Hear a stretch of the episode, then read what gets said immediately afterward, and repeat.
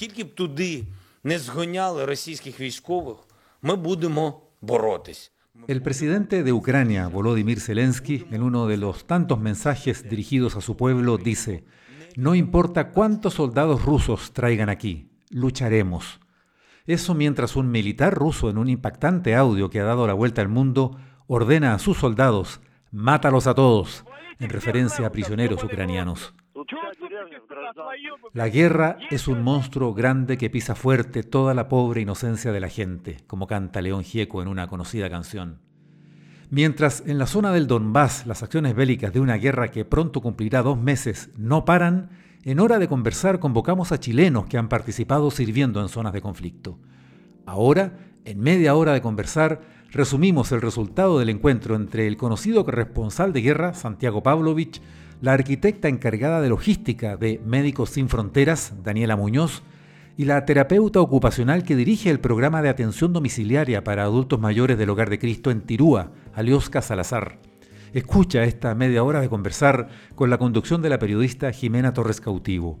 Partamos escuchando la primera respuesta de Santiago Pavlovich. Bueno, yo no estuve en, en este comienzo de esta guerra, pero estuve en el año 2014 Estuve dos veces en Ucrania reporteando lo que ocurría en Donetsk y en Lugansk, que son las regiones de, eh, de Ucrania, son mayoritariamente, diría yo, prorrusa. O sea, la gente que vive ahí étnicamente es rusa y habla ruso. Puede que hablen ucraniano también, como mucha de la gente que es bilingüe en Ucrania. Pero la mayor parte de la gente que vive en Donetsk y en Lugansk son prorrusos y en definitiva ellos se sentían de alguna manera em, afectados por, por, lo que había ocurrido recientemente en Kiev, que había, se había producido una revolución que había derrocado al presidente prorruso Yanukovsky. Y ellos lo que querían era incorporarse, integrarse a la comunidad europea, a la comunidad económica europea. Tenían esa, esa fijación de, estar más bien dentro de Europa que estar en el ámbito de influencia rusa. Eh, pero ahí se, advertía ya en, Donetsk esta, esta presión prorrusa por, por, por no obedecer, por no estar en el marco de lo que era Ucrania. Y de alguna manera Putin eh, se dio cuenta de esto y comenzó justamente primero con la, con la anexión de la península de Crimea, que mayoritariamente era poblada por rusos, yo diría el 92%, el resto eran tártaros y ucranianos, eh, pero esa ocupación prácticamente fue silenciosa, simplemente vinieron los soldados rusos y se instalaron ahí y, esto pasó a ser parte de Rusia. En este caso, Putin entendía que la prolongación de del, Tratado del Atlántico Norte o entrar dentro de la comunidad europea significaba un riesgo para ellos y por eso en el fondo decidió esta guerra de agresión. Esta no es una guerra entre dos países. Yo por lo menos trato de ser muy claro. Eh, fue una agresión, derechamente agresión. Y si, y si hay una acusación sobre violación de, de, las convenciones internacionales que regulan la guerra, porque hay convenciones, están los tratados de Viena, y en fin. Esta definitivamente fue una agresión. No había una provocación ucraniana hacia Rusia. Ellos simplemente invadieron por distintas partes. Jimena Torres cautivo. Por cuatro flancos, ¿y tú le ves a esto salida? Él habló de una fecha de término el 9 de, el 9 de mayo. Eh, Santiago Pavlovich. La verdad es que Estados Unidos y Europa quieren ayudar, pero no quieren involucrarse en una guerra que realmente puede transformarse, nadie lo quiere, pero puede transformarse en una guerra nuclear. O sea, imagínense si entran aviones de la OTAN a, defender a los ucranianos, o si entran, las, no sé, eh, tanques, ya la cosa adquiere una dimensión mucho mayor y mucho más peligrosa en Europa, porque hay que recordar, los rusos tienen 6.500 bombas atómicas, ¿ya? y no estamos hablando de una bomba de 25 kilotones como la que estalló en, en Hiroshima, estamos hablando de estas bombas de un montón de megatones.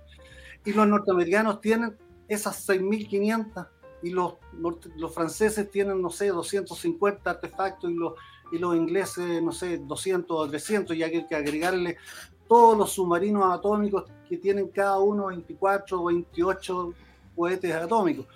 Entonces el riesgo realmente es, eh, es atroz. O sea, si tú te pones a pensar, realmente, tú dices, difícilmente el planeta va a poder absorber una guerra termonuclear desatada. Jimena Torres Cautivo. ¿Cómo, cómo incrusta Médicos Sin Frontera en este conflicto que nos describía Santiago y que está viviendo el mundo? ¿Y qué, qué ha significado dentro del trabajo de Médicos Sin Fronteras el, el COVID? Daniela Muñoz. En Ucrania, por ejemplo, también están trabajando desde el 2014. Eh, Médicos Sin Fronteras en, en, Ucrania con un tema más de, de quizás enfermedades crónicas, VIH, eh, tuberculosis, a eso se sumó el COVID, bueno, en todo, en todo contexto.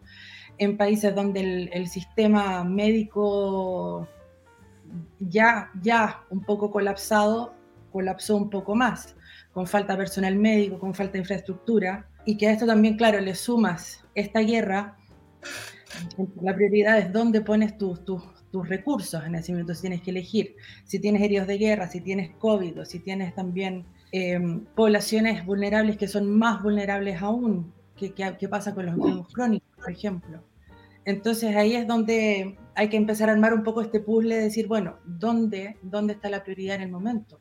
Y eso depende al final, claro, de muchos factores. Al final, en este minuto, por ejemplo, en Ucrania, la prioridad es un poco eh, donar elementos médicos a los hospitales existentes y también eh, dentro del país empezar a hacer también entrenamiento sobre cirugías de guerra o ya de un tema un poco más técnico que el personal ucraniano no, no conocía. Jimena Torres Cautivo. ¿Cómo se movilizan esa, esa distribución de los recursos, hacer el trabajo humanitario? También está el tema de, lo, de, lo, de los refugiados, de las personas que tienen que salir, de los desplazados, ¿no? Daniela Muñoz. Claro, también, también hay, hay varios proyectos en todos los vecinos países, o sea, los, países vecinos, en Moldavia, Eslovaquia, Polonia, porque ahí tienes todo eso, o sea, la, los refugiados, la gente que sale, los que se desplazan internamente y los que se quedan también en, en, en el mismo lugar, en el fondo, y, y los medios y, y, se, van, se van acabando, digamos, o sea, no, población civil que no tiene en este minuto a veces ni siquiera agua entonces, todos estos grupos, de, dentro de su vulnerabilidad, son más vulnerables aún también. Y te afecta también en la situación de, de, de salud de cada uno. Jimena Torres Cautivo. Santiago, ¿te, te, te ha tocado a ti en tus, en tus trabajos, en situaciones de este tipo, toparte con la acción de Médicos Sin Frontera? Santiago Pavlovich. Yo diría que siempre, ¿eh? siempre he visto a, Médicos Sin Frontera, pienso que es una organización admirable que hace un trabajo extraordinario, que te conmueven además el, sacrificio de, de, médico y de personal que va a estos lugares de conflicto, ¿no? donde ellos no tienen nada que ver en la pelea, pero ellos están porque sienten un llamado especial de estar ahí y de, ¿cómo decirlo?, de defender la vida. Yo eso lo he visto en Bosnia, en la guerra de Bosnia-Herzegovina, eh, en Irak también, eh, bueno, en, en, el Líbano, eh, con los palestinos también, en sus momentos de mayor eh, drama, estaban los, los, los, médicos sin frontera, en la guerra mm. de los, los, Balcanes, bueno, de todas maneras. Eh, ellos están en casi todas partes, excepto en, los lugares en los cuales los rechazan, digamos, porque no quieren que haya, porque de alguna manera los médicos también son testigos de atrocidades, ya de, masacres, eh, y a veces no, algunos países no quieren que se sepa, ya, entonces hay un bloqueo completo. Y un doctor siempre va a curar, pero también va a contar, ya, de alguna manera él sabe más que nadie lo que pasa qué pasó con los niños, qué pasó con las mujeres embarazadas, qué pasó con la violencia sexual en esos lugares.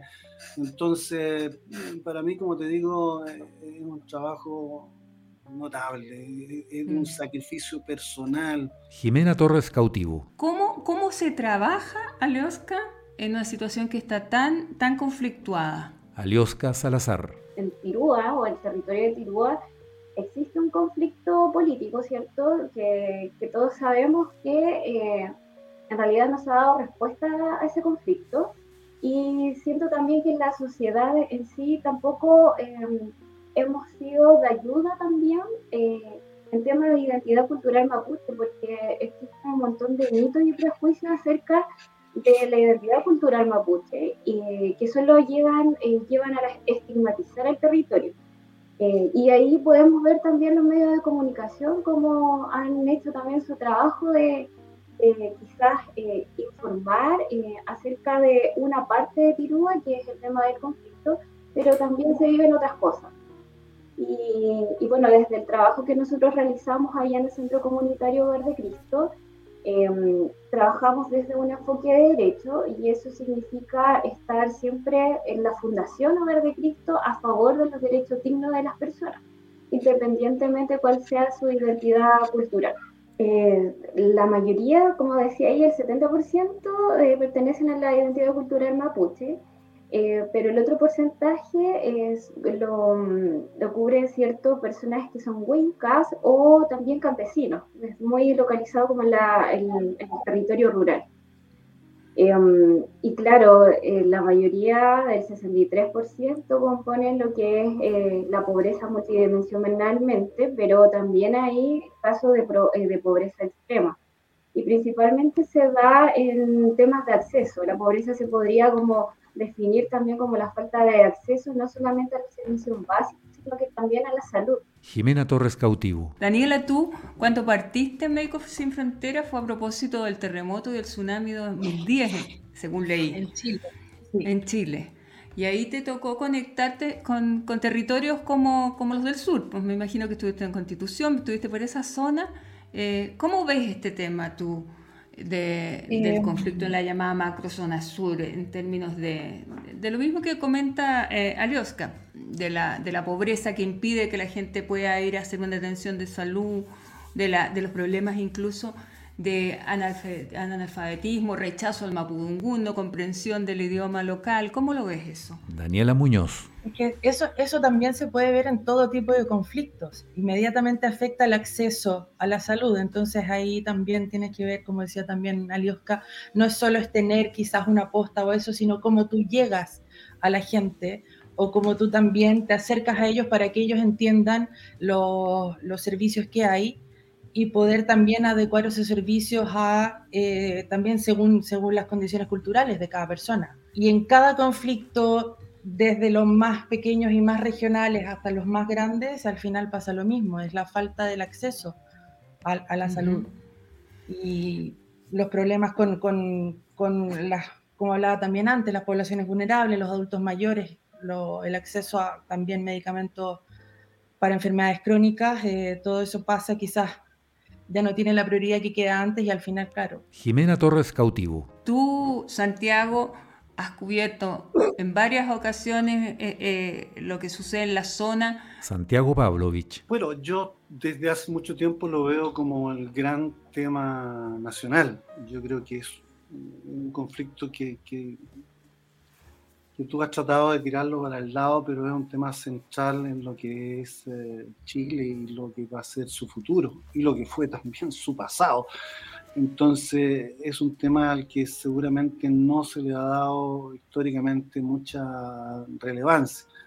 Entonces al no, al no dársele la necesaria relevancia, bueno, ocurre eh, lo que está pasando, que, que hay grupos armados, hay cuatro o cinco organizaciones de acuerdo con las tradiciones históricas mapuche, bueno, son grupos que incluso no se soportan unos con otros.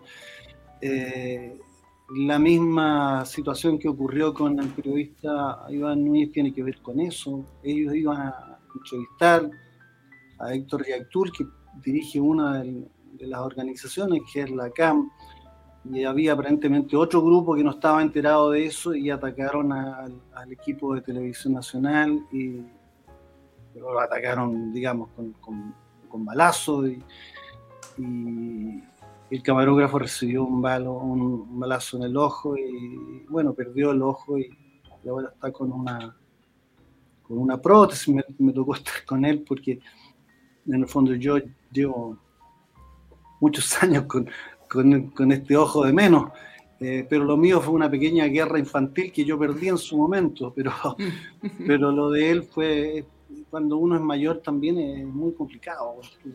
Primero viene un impacto estético y después viene la situación para un camarógrafo que miraba con ese ojo y ese ojo lo pierde, te genera todo un, problema más o menos, más o menos grave. ¿Cómo, ¿Cómo, lo hacemos bien de manera que, que sea un, como llaman los economistas, un win-win, que, que, ganen ellos y que ganemos todos y que el país de alguna manera mantenga su, mm. su unidad? Porque la unidad histórica de este país es, fundamental. Jimena Torres Cautivo. Muchas veces se desconoce lo cotidiano de la gente que vive ahí y que no pertenece a estos grupos radicales y que no está metida en el robo de madera y que está invisibilizada, palabra que se usa mucho hoy día. Esas personas nunca tienen, no, dan testimonio, no sé si hay temor de hablar, si hay, si hay, si uno no se quiere indisponer, no se quiere exponer pero la gente, la que vive todos los días, la que necesita comer, ir al CEFAM, que necesita hacer un trámite, ¿qué pasa con esa gente? Aliosca Salazar. Eh, el año pasado comenzamos un taller que lo llamamos Domo donde juntamos a mujeres, era una necesidad de ellas el poder reunirse y conversar acerca de temas de que eh, a las mujeres les tocaba o, eh, tenía mucho significado. Y entre, eh, entre esos temas fue uno el tema de la salud. Cómo vivían la salud las mujeres en el territorio. Y ahí salieron varias temáticas como, por ejemplo, qué cosas afectan la salud de las mujeres.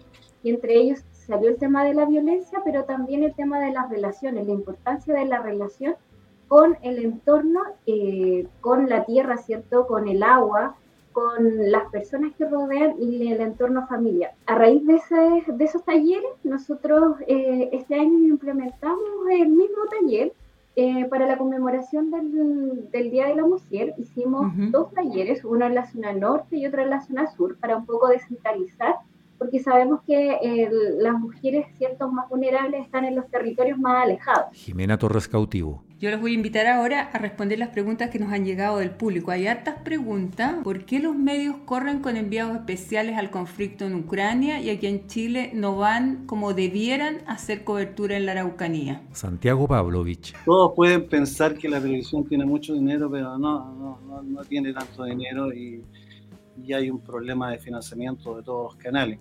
Y respecto de la Araucanía, bueno, ocurre que en tu a la Araucanía y si vas a meterte en esas comunidades, eh, no siempre resulta, eh, resulta inocua ese, ese reporteo ahí, porque realmente tú tienes que tener los permisos de las personas para entrar en, algunas áreas que son particularmente conflictivas como Temucuicuy y otras. Entonces, si tú vas ahí, tienes que tener la quiesencia de, determinados líderes y de repente faltan otros líderes que, que estén de acuerdo con que tú entres ahí. Pero la cobertura cotidiana, en el caso de Televisión Nacional, la hace, la hace el equipo que tenemos allá Además, todos los canales tienen sus corresponsales en, Temuco.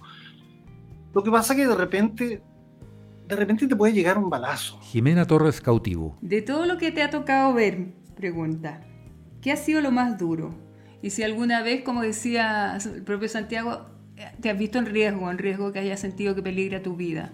Daniela Muñoz. Lo que más me, afectó es cuando trabajé en, el, en, un proyecto de nutrición en Etiopía para la gran sequía que hubo en el 2011 eh, y, llegaban todos los, digamos, los refugiados desde, desde Somalia hacia la parte somalí, Somaliland de, de, Etiopía. Y era ver a veces cómo llegaban en el fondo las mujeres con tres hijos y en el camino se le iban muriendo, o sea, de hambre y, de sed. Y, eso fue un poco lo que más me, yo creo que me ha afectado y lo más fuerte que me ha tocado ver. Santiago Pavlovich. Pero he estado en esos lugares en los que me impresiona particularmente la condición de los niños, ¿no? de las mujeres. Esa cuestión es aterrorizante.